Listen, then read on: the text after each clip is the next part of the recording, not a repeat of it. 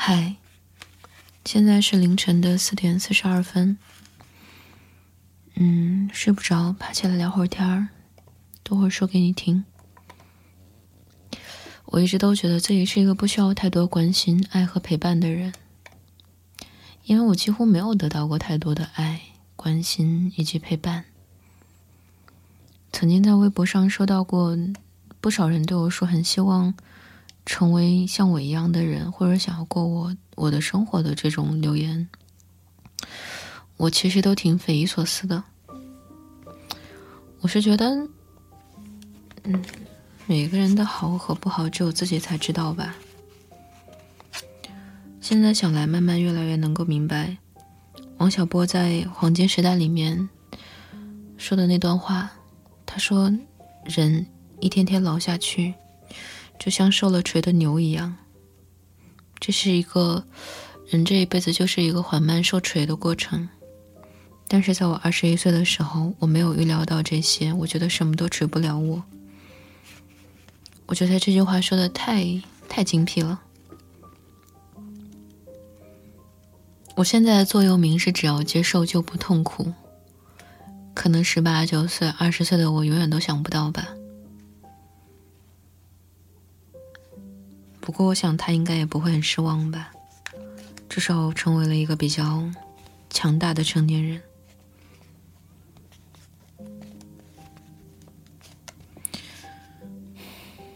给你们念扶桑吧，说一下这本书讲的是什么。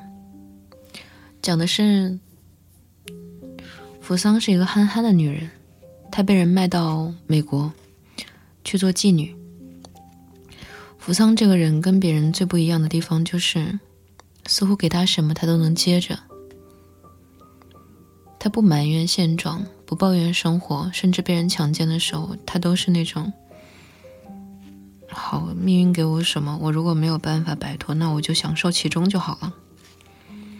他这里面有一个细节，一个男孩叫克里斯，他十二岁的时候，第一次去逛窑子。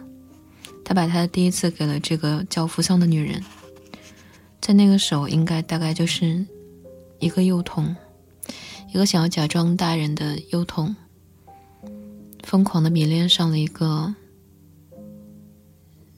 充满韵味的姐姐的故事吧。只是这段感情在美国是不可以被人接纳的。更别说在美国，在任何地方都是不可能会被接纳的。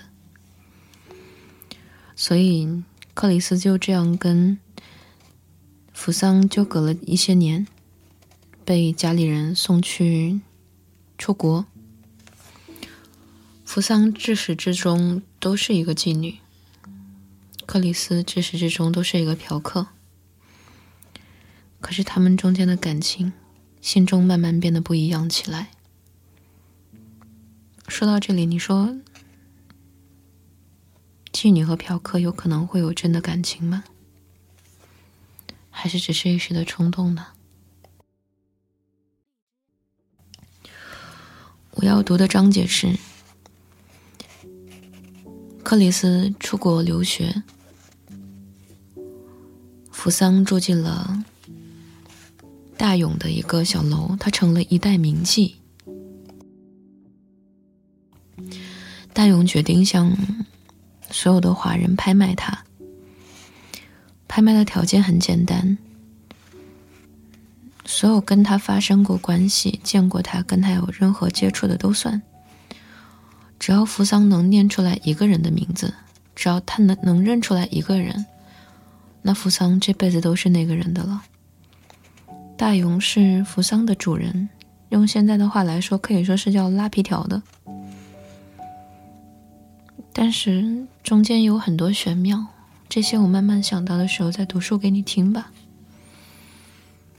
那，你准备好了吗？前两天有人说，说我心情好与不好，通过我的声音很容易被我的听众发现。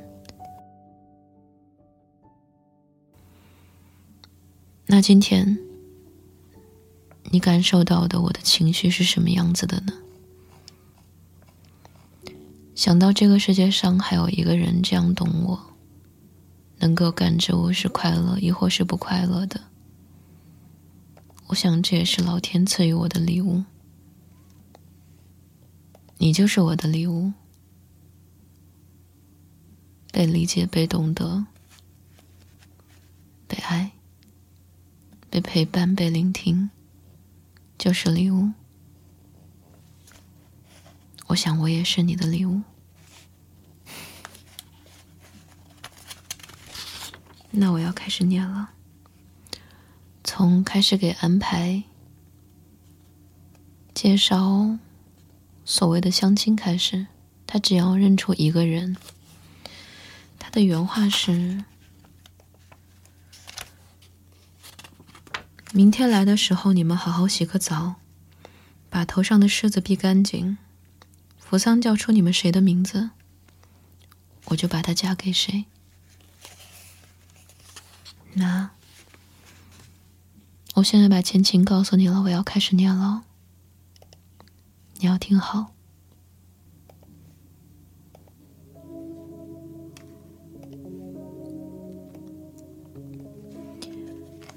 第二天，扶桑给大勇安置在客厅里。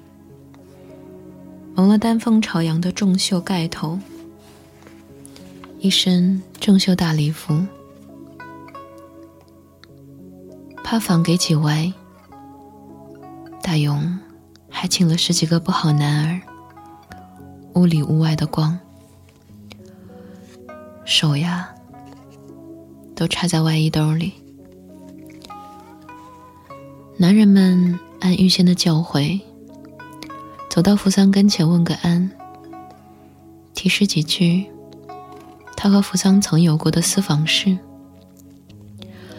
再把手伸去，让扶桑揣摩揣摩。手上都有提醒他的戒指或纹身。扶桑端正的坐在扶手椅上，脚搁得一前一后。身上的凤冠，在盖头下偶尔发出微小的颤抖。人们看不出他的脸，但是他的身姿是微小的。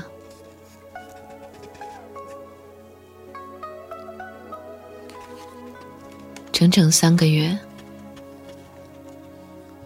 他一个名字都没有叫对。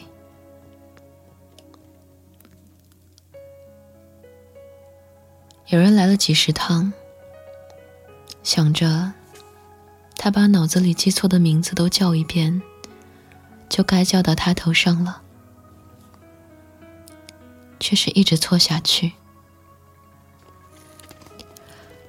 他那微笑的坐姿，是每个人都把握十足。想，这回他一定认出自己来。拖到后来，扶桑不再叫任何名字，只是抱歉的轻声笑笑。气氛相当和谐安稳，气氛相当和睦安详。人群里，穷的、富的、丑的、俊的、老的、少的、黄的。白的，黑的，头一次得到如此绝对的平等。不少人从外州来，都是看到报上每天登载的消息。消息站地方小，地方却站得老满。一连半年，像股票行情报表一样，天天出现。人从半年开始减数，像赌场上从来不赢的赌徒。某次去了，再不回来。到了一年的时候，扶桑常常会空空坐一天。没人想到，他是在等谁？这是一个死心塌地等待的姿势。他的头隐在红盖头下，下颌却微微翘起，像乡村妇人站在一条路口，等一个随时会从路那头出现的孩子。扶桑在等克里斯。快两年了，他觉得有一天会有一只手伸过来，上面什么记号也没有，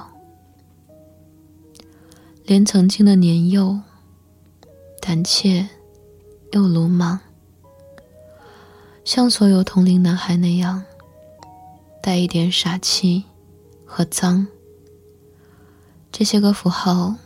都消失了，但他会认出他。扶桑谁都不再等了，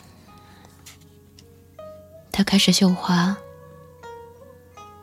编结衣领的花纽，做好吃的菜给自己吃。有时大勇来。他便多做一个菜。他还爱穿浅红的衫子，戴细长的耳坠，把脸蛋上的汗毛搅得干干净净。大勇每回来都告诉他，他又捐赠了几个女仔，向他许愿。一定把扶桑捐赠到体面的地方。隔三差五的，扶桑会出门溜溜，撑一把从日本店买的花纸雨伞，不然就握一把面盆大的绸扇。人稠的地方，他用伞或扇给自己遮到热闹。他常去的地方仍是那家茶馆，现在老板换了，布置的明丽清爽，低价茶不卖了，所以也不再进来蔡老板之类的茶客，进来的是些袜厂、鞋厂或烟卷厂的经理、工头。讲话还是一半英文。这些人还是替扶桑付他的龙眼汤钱，同时柴伙计过来问扶桑同样的话：“肯不肯啊？”后面那件烟是清净。扶桑总笑笑说：“改天吧。”日子长了，这些人也不再问，实在倾慕的慌了，便托伙计塞给扶桑一朵绢花或一柄好粉。有人会给一副金耳坠或一个金戒指，都晓得这样的礼与扶桑的名望不符。所以，当扶桑接受时，他们这边都笑得有些惭愧。扶桑知道，他们里头有些是娶了老婆的，能给他这份心意，他非常领情的笑回去。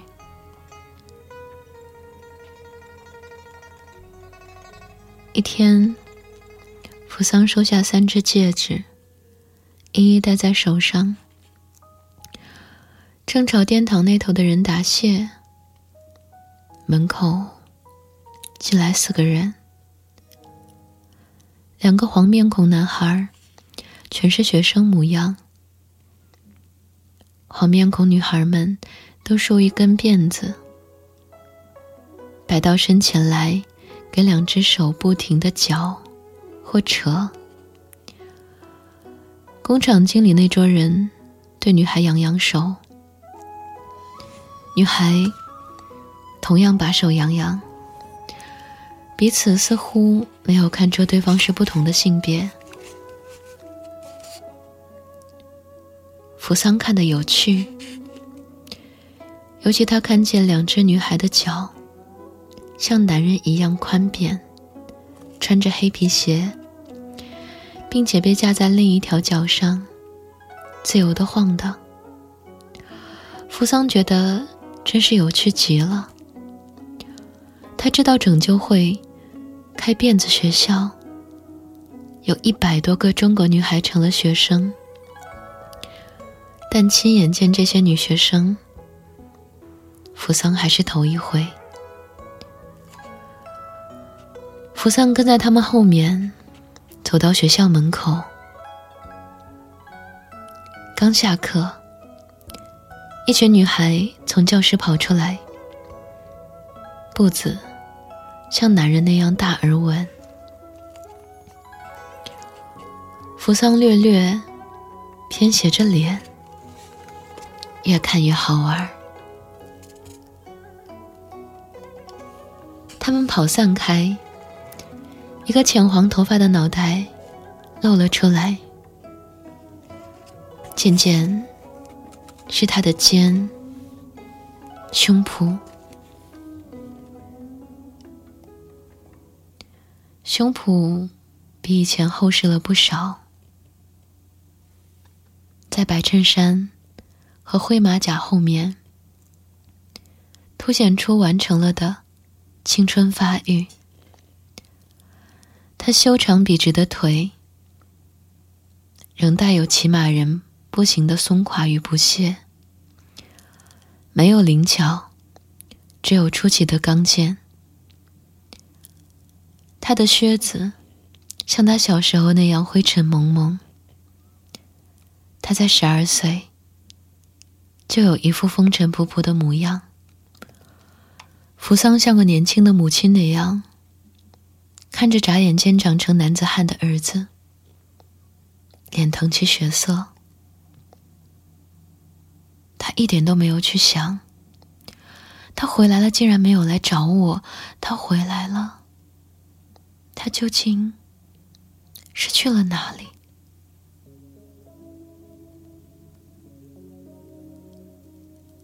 扶桑什么都没有去想，一丝怨情、嗔怪都没有。他就这样满脸通红的看着他完全成型的男性，完全成熟的喉结，还有他经多次剃须的略青的面颊，这使他的脸部轮廓浓重了很多。克里斯意识到有双眼在哪里看他。他一面和一个女学生交谈，一面举起目光来寻找，却没有看见浅红一簇的扶桑。回到原先的姿态上面，谈得更专注。终于，他和一群女学生朝校门走来。扶桑与克雷斯有了一刹那的对视，他又投入到他的交谈中去，似乎把他看漏了过去。他是必须经由他而出校门的。扶桑心里一阵安然与沉稳，他将身体转了个方向，脸对着一堵墙。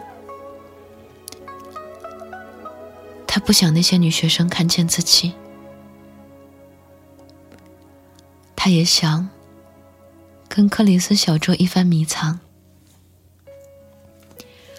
他或许不明白自己为什么转身，拿整个脊背对着那门。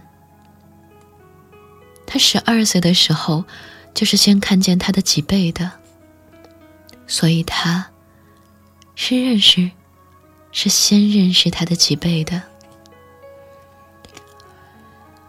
扶桑渐渐听见了他的嗓音和脚步，嗓音越来越响，没有停止的意思。嗓音比脚步先到了他跟前，就在他背后。他一转身，就能跟那嗓音撞个满怀。他的脚步却是小心的，带着那么多迟疑。脚步在离他极近的地方停住。只要扶桑，只要扶桑转身，他和他又会像在拯救会的白房子里一样没了距离。可是脚步继续踏下去，踏过了扶桑。等扶桑已听不见脚步时，他转过脸，看见一群女学生没了，只剩下一个，走在克里斯近旁，一只大大的脚。五月底的那个下午，克里斯看见了扶桑。他背对着学校的门，两手交握在肩前，那样站着。风吹摆起他的黑长裙，两根耳坠，风铃一样的晃。克里斯没有停下，或许他停了短暂的一会儿，不是走过了他。后来的几次，他也许连那短暂的停顿也取消了，直接走过了他。大概是第七次以后，扶桑不再来了，克里斯却在那堵墙跟前停留了许久。一遍又一遍的决定，他不能再去见他。他一遍又一遍的想，正因为那里长裙下的那只若有若无的脚，引起他对他的思念瘾一般的发作。正因为他知道，除了他，没有任何女性在他身心内引出这瘾。正因为他婀娜多姿、温柔的背影上写满了等待，他不能再回去了。改过自新后的他，应该有意志抵抗这瘾。怎么再回去呢？回去，就是重犯那桩罪过，就是重犯那桩过失。不同的是，过失已经成为了罪恶，因为他已经不能再退避到孩童的形骸中去，他的孩童的躯壳。彻底粉碎在他两年前黑暗的马车上。那是一辆没有马的马车，因此他可能被拽向无数种路途。除了把他赎出来，和他结婚。克里斯绝不会去和一个黄面孔的妓女结婚的。他十五岁的时候，有过那样的心血来潮。他毕竟不再十五岁，有了扶桑，他怎么还可能对那些纯洁的、瘦骨嶙峋的、离苦难和罪恶远如天壤的小姑娘们多看一眼呢？他们一眼就看透，看透一个，就看透了一百个。对于他们，可做的只有一件事，就是一板脸说：“嫁给我。”他们的脸，在教堂和床上是一样的。他们存在的意义，就是工人去把他们娶回家，供克里斯这样对婚姻充满敬意却毫无热情的人去娶。克里斯想象不出他会过和他父亲、叔父不一样的婚姻生活。以后扶桑会知道，那些真心爱护过他。和其他黄面孔女子的人，其中有个很掏心血的年轻教师，他叫克里斯。扶桑或许最终领悟到，克里斯做做这些是为了一份表白，或为了一份忏悔。这天，他在天珠茶馆等艾米。扶桑走了进来。什么都来不及了。老远就闻到他头上的月桂香气，衣衫上的姜的香气，以及他肉体的那种不可言喻的气味。裙子沉甸甸坠在地上，他整个人从来就这样厚重、盈满。他却没有走到他的桌来，对他笑了笑，走向了边缘的一张桌。不一会儿。克里斯听见清脆的碎裂声，那是扶桑在嗑瓜子。他不由得转向他看着，他唇齿的动作和声响使那种细碎的表达出现了。原来，他不是只用一种方式嗑瓜子，竟有无数种。一会儿将瓜子整个填进嘴里，由舌头和牙齿去摸索。一会儿，他只将瓜子拿指尖捏着，用门齿轻轻的去咬。这样咬的时候，他的下巴勾进胸口，眼睛变得深起来。他宽绰的山，他宽绰的衫袖随他的手摆动，浅红底色在袖口上的黑缎边上，又用许多种不同彩彩调的红色。绣了一圈花，那么多绣上去的花，使他的侧影显得极其富丽。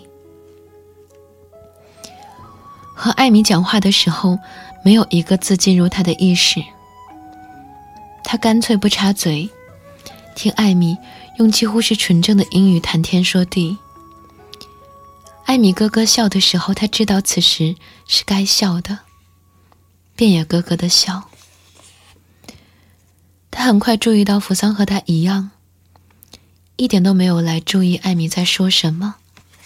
神不知跑哪里去了。或许扶桑的神与克里斯跑到了一处，跑到最早的那些日子里，那时克里斯十二岁。扶桑把他的幼稚十足的手去拿筷子。直到十四岁，扶桑还总是笑眯眯的看着他舞弄筷子，一根筷子吃着吃着就长出去了，他必须不断停下来将它们重新比齐。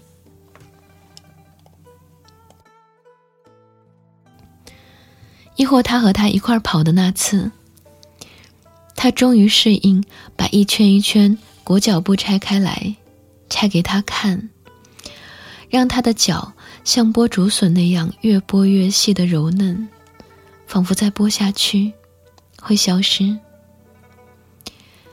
他拿手捏到那赤裸的脚上时，发出惊恐而满足的呻吟。然后怎样？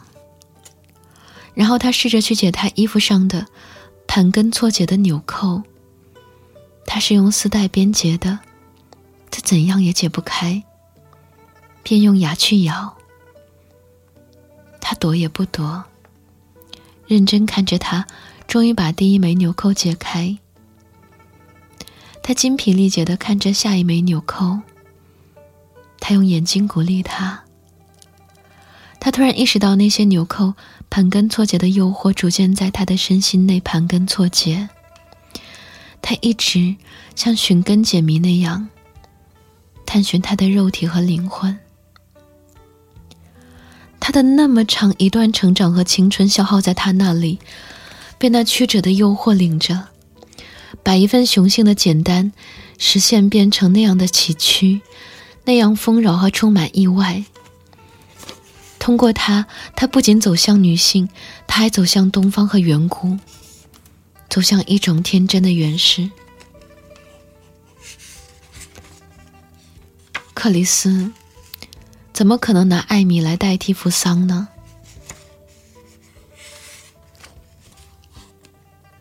这个十五岁的少年，这个十五岁的少女，从小被带出唐人区，被从扶桑那样的苦难中解惑出来，从扶桑那个乌七八糟的生存背景中摘取出来。他当然没有扶桑的丰富，并且，谁又能代替扶桑呢？这样简简单单的坐着，嗑着他的瓜子，喝着他的茶，那种丰富而不可名状，就蕴藏在那里了。克里斯原以为他可以逃脱这份魅惑。扶桑见克里斯在门口朝他回头时，笑笑，诚意十足，一如既往。他像是从来没有感觉到他离去了已经这么久了。第二天，他们在同一时间来到茶馆。克里斯稍晚一步。伙计很有眉目的凑上去说：“先生，想要个好时光，我们后面的烟室是空的。”克里斯马上明白了，脸红起来。伙计又说：“留点小费给我就行。”没等克里斯回复，他掂着屁股到了扶桑跟前，把意思说了。扶桑点点头，从椅子上站起，看着克里斯。他的脸和他一样红，两眼闪着偷情的甜蜜。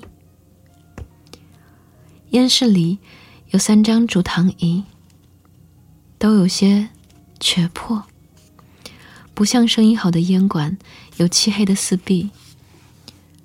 这里的微黄的墙，说明的确没有什么人来。一切都很荒芜。尽管伙计草草拿鸡毛掸掸过，这时灰尘正扬在空中，在窗外进来的光线里轻盈的飞舞，全有了生命一般。克里斯喝了酒时的知觉有些膨胀，这份胀满他内心和肉体的知觉，挤没了他的思维。这是个供人过瘾的地方，在瘾被满足前，这屋的破漏、肮脏是不被看见的。他和他一句话都没有。他得表现他与曾经的克里斯的区别。他现在是个称职的嫖客，坚定沉着，知道自己想要什么，没有那么多弯弯绕绕的过程，也没有话。话是要思想的。真正的嫖客是不能有思想，真正的嫖客不提爱和思念，不去想那些反正也讲不清的感觉。他轻捻起裙子，两面扭头往躺椅上看看，想寻个稍平稳、安全的地方坐下来。他看他在看自己，便踏实的全身往下沉去。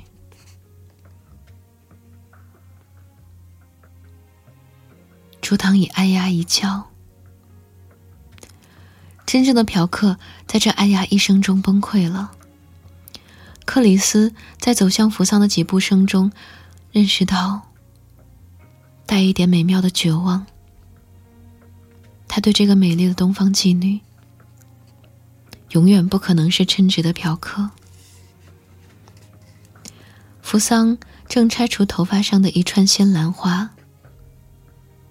见他过来，身体略让上一边，向他示意：“坐到这里吧。”他看他摘下手镯、项圈，十二岁时他就这样看着他。点点滴滴，在他身上那么不可思议。他拉住他的手，意思叫他别摘了。他受不住突然袭来的那么多回忆。扶桑说：“我怕把你身上划伤。”他自己没有意识到，他口气的简单和沉稳，那母性的底蕴露了出来。他突然烦恼自己的长大，已长成这样什么都干得出来的男子汉了。他情愿小回去，比十二岁更小，小到他能揣在他的怀里，小的他可以顺理成章的去吮吸他的乳房。扶桑短短的、多肉的手伸过来，伸到他耳垂上念弄。他的发簪没有拆散，面容出奇的整洁。他想告诉他，他是为了他，挨了父亲的罚而离开他的，但是他从来都没有忘记过他。他去了伦敦的妓馆，他眼睛睁开闭上都是他。他频繁的醉语中，牙缝里咬着他的名字。他病了，他使他再也找不到一个。正当的女孩，正当的谈恋爱，正当的接触的心境，但他什么都没有说。他也想告诉他许多话。他那顶丹峰朝阳的红盖头下，等了他整整一年。他从那下面看到每双陌生的手伸过来的时候，他就想：那双他熟悉的手在做什么呢？他什么都不想说。克里斯紧按住他的手，他必须讲清什么是他躲开的真正原因，什么使他自信和偿还。他必须告诉他，那个五月，那个多雾的夜晚，他借助那群肥大多毛的男人对他做了什么，他却怎样也吐不出这个秘密。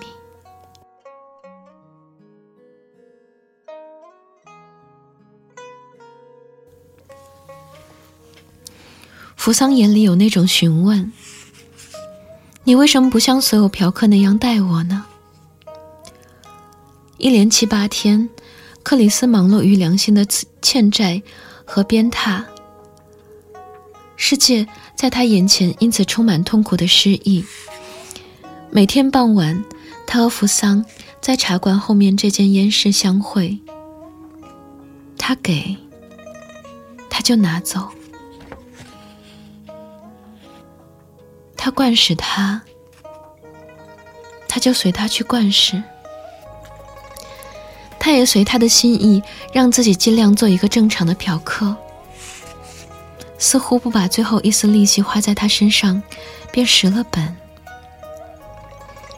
事后他一次次的惊呆，你居然又一次蒙混过关的享用了他。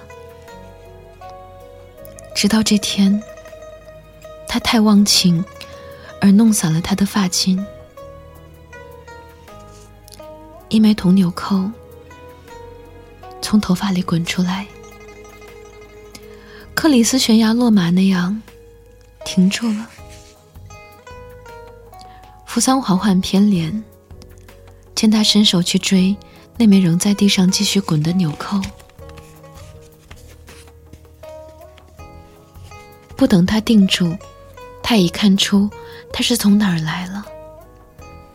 那件深蓝色的外套却已经被他丢进了大西洋，就像伦敦人把凶器、赃物、秘密沉入泰晤士河乌黑的漩涡一样。扶桑的眼睛跟随他的手，以及手上的纽扣，那澄亮的金色，一同回到面前。以及面前人赃人赃俱在的现实，原来他知道他的秘密，并且一直保存着秘密。克里斯判断不出那秘密的起源，是制造和主宰了他。他不知道那个女人是什么，他有圣母一般的宽容，还是他编织了天罗地网，让他连人带心一块栽进去，永生永世逃不出来。克里斯两年里自言自语过那么多的忏悔赔罪，只是一个字都没了。他怎么会想到事情有这样一个鬼怪、叵测的下一步呢？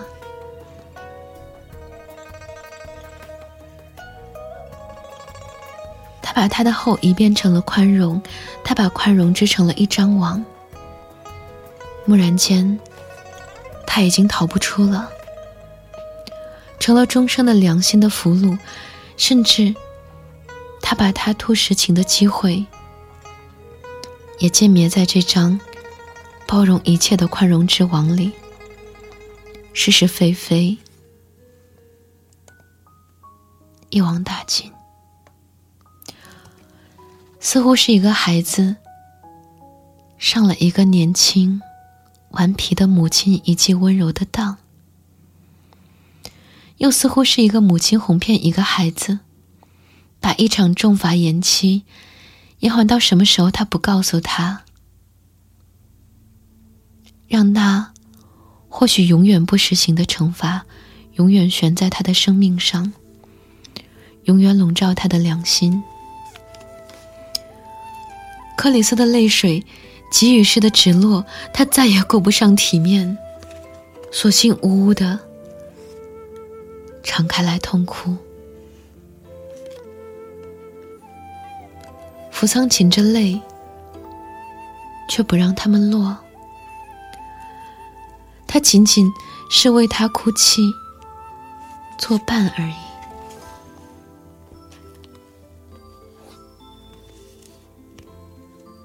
一个母亲见一个孩子哭得如此之痛，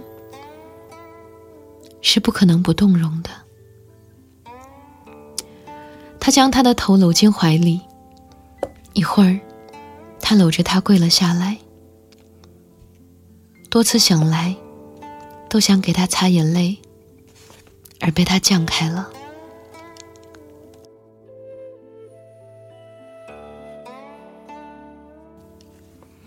他偶然从泪水中看见他跪着的形态，那样的曲扭形成的线条，竟会美丽。他跪着，再次宽容了世界。